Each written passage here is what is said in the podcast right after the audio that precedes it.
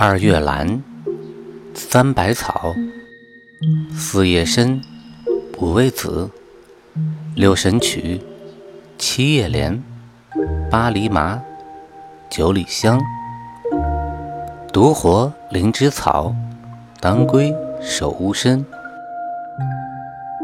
听百草故事，懂中药知识。琥珀的传说。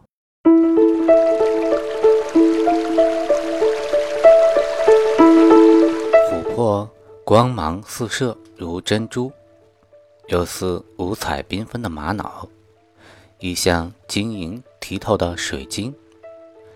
自古以来，人们视之如金玉一样，将它奉为珍品。中国汉代已将琥珀磨制成戒指或者项链坠，作为贡品献到皇宫。五代时，皇帝建造宫殿，不惜用。白玉做柱，柱顶镶嵌琥珀，作为太阳和月亮的象征。琥珀还是一味名贵的中药。作为药用，琥珀的功能有三个主要的部分：一为散瘀止血，二为镇惊安神，可治惊风癫痫、经悸失眠；三为利水通淋，治血便血尿。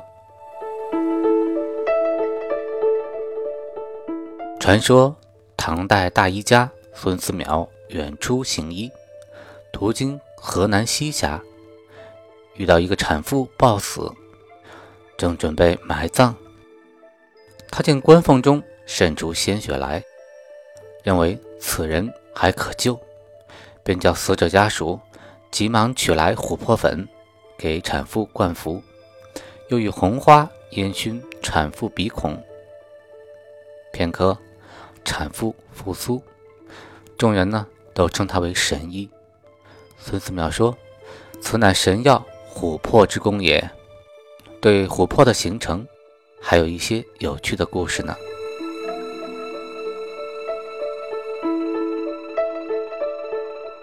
宋代黄修复《茅亭刻画》中载：太宗时，四川都江堰一带的居民常遭到老虎的骚扰。大家于是请来伏虎的猎人李次口，这才除掉了祸患。一次，黄修复在成都遇到李次口，与他至万里桥边酒店喝酒。李次口神秘地说：“老虎看物习惯只用一只眼睛，另一只眼睛发光，一旦被打死，其魂魄便随眼睛深入地中。”猎者需记住虎死时头部的位置，在月黑的夜晚向地下挖土四尺，虎的魂魄、琥珀就可以到手了。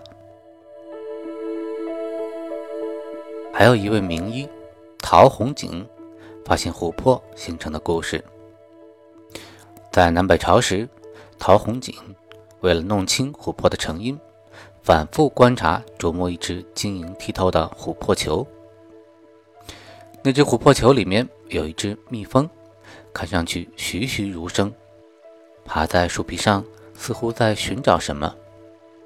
看了一会儿，他放下手中的琥珀球，步出书房，向屋后的山城上走去。山上有一大片松树林，他突然看到有一大滴松脂。裹住了一只蚂蚁，蚂蚁正在透明的松脂里挣扎。这一意外的发现使陶弘景恍然大悟，马上联想到：这松脂干了，不就是琥珀吗？进一步认证了前人的“松脂沦入地，千年所化而成”的论断。